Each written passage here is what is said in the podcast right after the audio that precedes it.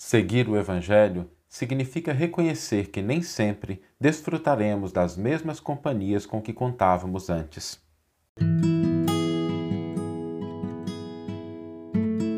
Você está ouvindo o podcast O Evangelho por Emmanuel, um podcast dedicado à interpretação e ao estudo da Boa Nova de Jesus através da contribuição do benfeitor Emmanuel.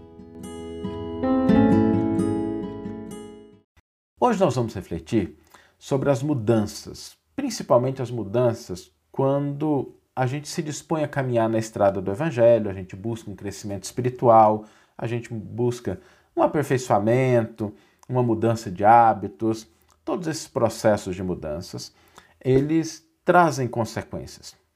Na verdade, todas as vezes que a gente olha com mais atenção para a vida, a gente percebe que a vida é um processo constante de mudança, de transformação. Quando a gente vai se aperfeiçoando, quando a gente vai progredindo, quando a gente vai aprendendo, quando a gente vai crescendo, isso traz mudanças. E mudanças nas nossas relações, sobretudo. Toda mudança, toda mudança, ela causa um estado de dessintonia com o estado anterior que a gente vivia. Toda mudança gera isso.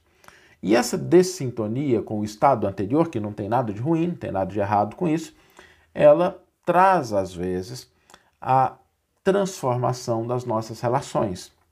Se a gente estava num determinado estágio da nossa vida, a gente passa para outro estágio, é natural que as nossas relações elas sofram, se alterem, elas também mudem. Lembremos na nossa vida, trazer para o nosso cotidiano. Quando a gente era criança, a gente tinha um determinado grupo de amigos. Quando a gente passa para a adolescência, no estudo, no colégio, no segundo grau da minha época, né, no ensino médio de hoje, normalmente esses amigos se alteravam. A gente passava a ter outro grupo de amigos. E quando a gente entrava na faculdade, quando a gente mudava, quando a gente terminava o colégio, esse grupo de amigos também se transformava, se alterava. E não tem nada de errado com isso, isso é uma mudança natural. Porque o que a gente poderia dizer se um jovem permanecesse no jardim da infância, se comportando como as crianças, ou se um adulto permanecesse na juventude, esquecendo dessas transformações, dessas mudanças necessárias. A mesma coisa acontece quando a gente promove uma mudança de hábitos na nossa vida. Quando a gente tem um determinado tipo de hábito, de conduta, de comportamento, de afinidade, é natural que pessoas que compartilham daqueles mesmos valores, aquelas mesmas ideias, se aproximem e criem vínculos conosco. E quando a gente muda aquele hábito, é natural que aquelas pessoas que ainda preferem os hábitos anteriores, elas comecem a se afastar, se distanciar.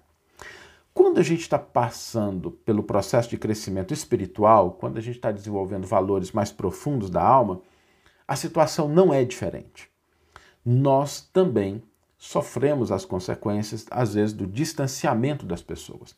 Às vezes a gente começa a mudar a nossa forma de falar, a gente passa a não ser tão crítico quanto éramos antes, às vezes a gente passa a ser menos incisivo, às vezes a gente passa a preocupar mais com leituras, a gente passa a buscar frequentar uma igreja, frequentar uma comunidade, frequentar uma casa espírita, a gente passa a fazer o culto do evangelho no lar, a gente muda alguma coisa, a gente busca o crescimento, busca se aproximar do evangelho ou de qualquer iniciativa de crescimento espiritual, e aquelas pessoas que estão à nossa volta, às vezes estranham, às vezes se afastam, às vezes elas até nos criticam.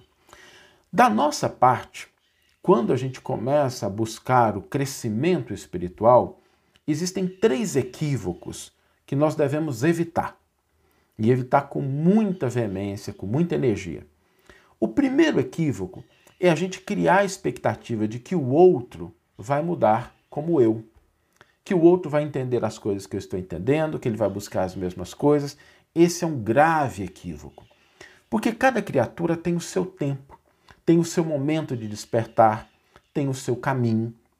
E quando nós nos colocamos na estrada do Evangelho, nem sempre as pessoas que estão conosco vão acompanhar o mesmo passo. E a gente não pode ter a expectativa de que isso aconteça, porque senão a gente cai num processo de frustração, não pelo comportamento do outro, mas pela expectativa que a gente criou.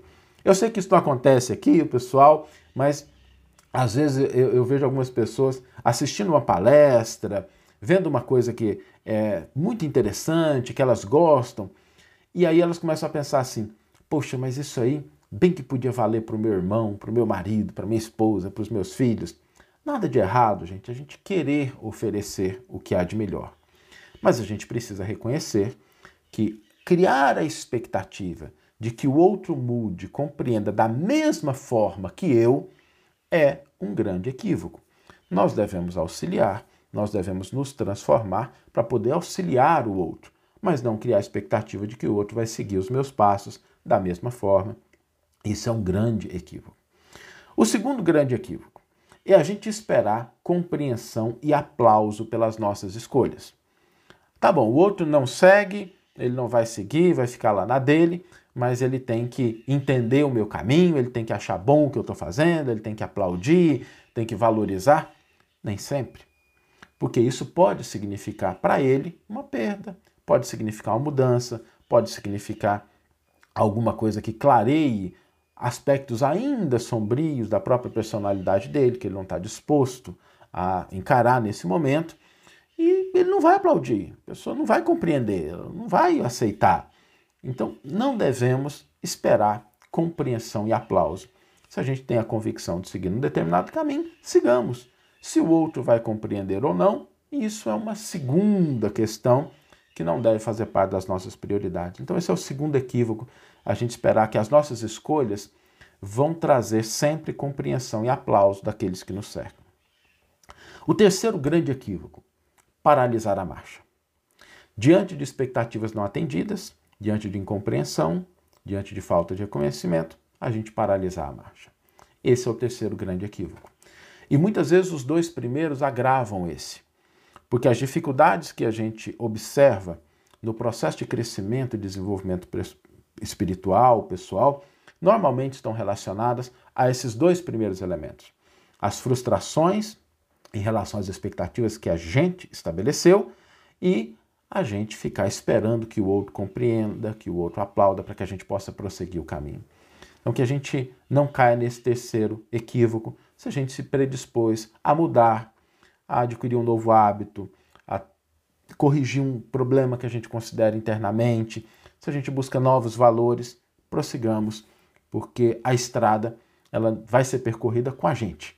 É, se a gente ficar esperando quem está na retaguarda, a gente pode às vezes não trilhar o caminho que nós nos predispomos a trilhar da vida. Na conquista dos valores espirituais é muito importante a gente entender isso, porque não raro a gente vai encontrar incompreensão, afastamento, porque isso são ocorrências naturais. E às vezes a gente vai encontrar isso dentro do nosso próprio lar, com as pessoas mais caras, mais próximas, mas a regra vale também dentro desse contexto. O que fazer? O que a gente deve fazer diante dessa situação? Principalmente quando a gente lida com questões de, das pessoas mais próximas, do nosso círculo afetivo, do nosso círculo familiar. A gente não deve discutir, a gente não deve revidar, a gente não deve exigir, a gente deve prosseguir, caminhar. Se nós nos dispomos a seguir o caminho com Cristo, se a gente se dispõe a buscar valores espirituais em qualquer perspectiva, em qualquer aspecto da nossa vida, a gente não deve desistir, deve prosseguir, entendendo que a solidão ela pode fazer parte do caminho. A solidão pode fazer parte do caminho. Na primeira revelação, nós temos no livro de Êxodos uma, um exemplo muito bonito e que inclusive o evangelista Mateus ele prefigura na história que ele narra do Cristo. Que Mateus ele fala que de uma maneira simbólica, né, que Jesus é o Israel que deu certo, então ele prefigura as experiências do povo hebreu do Antigo Testamento na vida de Jesus, no início do seu apostolado. E lá no livro do Êxodo nós temos a figura do deserto, do povo caminhando pelo deserto. Às vezes a gente vai ter que entender que o deserto é exatamente aquele local em que nós vamos caminhar sozinhos. Agora, no Êxodo também tem uma lição muito bonita, que é Deus caminha ao lado do povo hebreu durante toda a trajetória. Então não tenhamos medo disso. encaremos esse tipo de situação com naturalidade, sem exigir do outro o que o outro ainda pode não estar compreendendo, mas a gente não deter a nossa caminhada, a gente não deter a conquista de valores espirituais de qualquer forma que a gente está buscando, porque isso faz parte das nossas escolhas, do nosso caminho e seguir o Evangelho muitas vezes traz também a solidão de quem está caminhando pelo deserto para alcançar simbolicamente né, a terra prometida, um estágio melhor, uma situação de crescimento, de aperfeiçoamento na sua vida pessoal, na sua vida espiritual. Vamos ler agora a íntegra do versículo e do comentário que inspiraram a nossa reflexão dessa manhã. O versículo está no Evangelho de Lucas e nos diz o seguinte: Lucas 9,53, e lá está registrado. Mas não receberam porque tinha o propósito de se dirigir a Jerusalém. E aqui é interessante porque parece uma frase solta, mas Emmanuel vai mostrar que nada no Evangelho, nada, nenhuma vírgula, na verdade não tinha vírgula naquela época, né? Mas nenhuma palavra, ela vem sem sentido. E toda narrativa, toda palavra, toda expressão traz um ensino profundo, porque aqui nós temos Jesus caminhando com os apóstolos e com os discípulos, indo para Jerusalém, passam por aquela região da Samaria. Os samaritanos não gostavam dos judeus e vice-versa, e aí eles não receberam aqueles que estavam indo na direção de Jerusalém. Emmanuel vai intitular o seu comentário Mudança. Digna de nota a presente passagem de Lucas. Reparando os samaritanos que Jesus e os discípulos, reparando os samaritanos que Jesus e os discípulos se dirigiam a Jerusalém, negaram-se a recebê-los. Identificaram-nos pelo aspecto. Se fossem viajores com destino a outros lugares, talvez lhes oferecessem hospedagem, reconforto, alegria. Não se verifica até hoje o mesmo fenômeno com os verdadeiros continuadores do Mestre? Jerusalém, para nós, simboliza aqui testemunhos de fé. E basta que alguém se encaminhe resolutamente a semelhante domínio espiritual para que os homens comuns, desorientados e discutidores lhe cerrem as portas do coração.